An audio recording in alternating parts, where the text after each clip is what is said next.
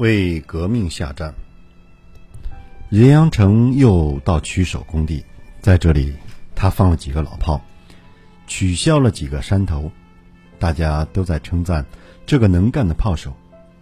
但是，就在他放了一阵老炮之后，梨树崖上出现了惊心动魄的前景：崖头被炸飞了，崖壁上也震开了一道黑洞洞的山缝。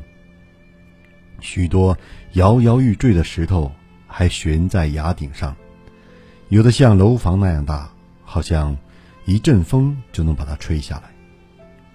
放炮三天后，山缝还在嘎嘎响，石头还在哗哗流。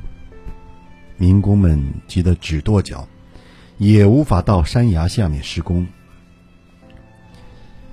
心如火燎的任阳城望着远山崖。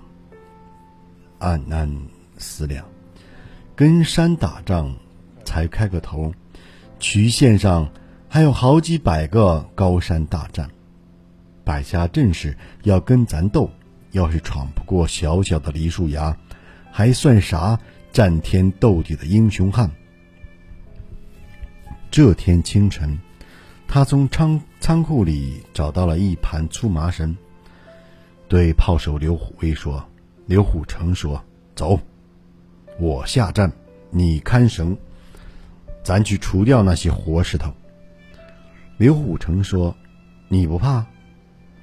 李阳成说：“俺不怕。”刘虎成说：“你不怕，俺还怕嘞。”任阳成说：“你在崖上看绳，有啥怕的？”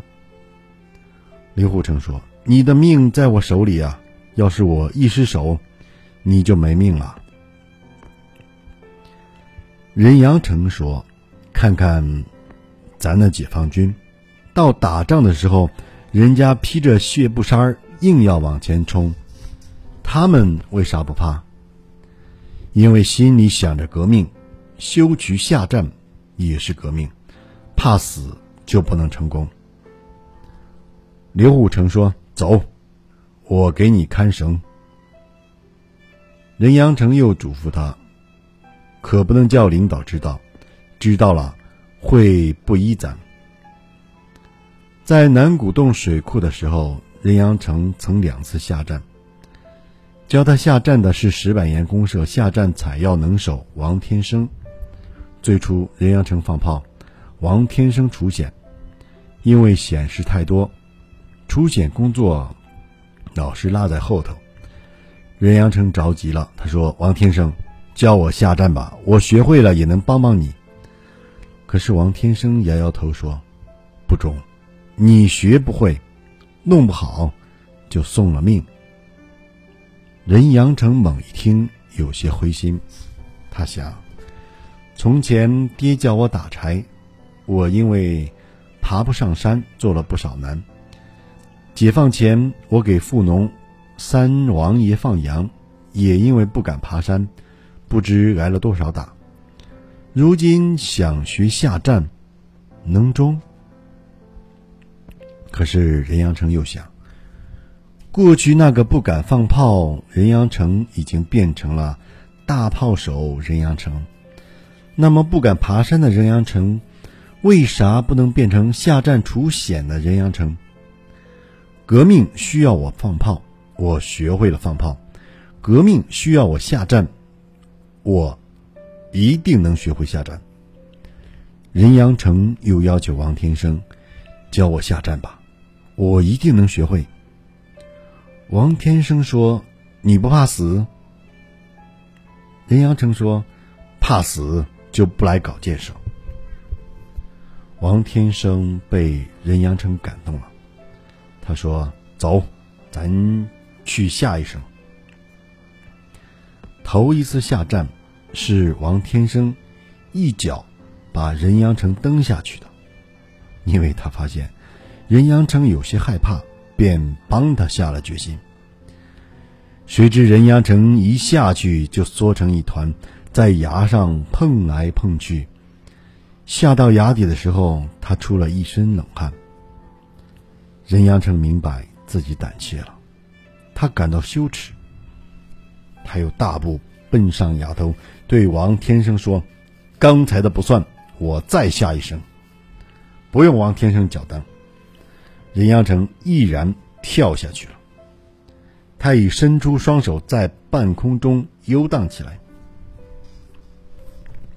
但是任阳城只下站两次，就到红旗渠工地来了。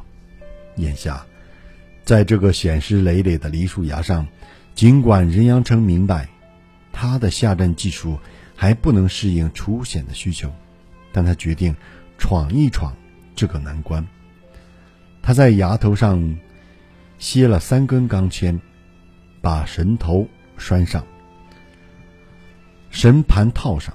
另一头系在腰里，套在腿上，就攥一把铁镐下站了。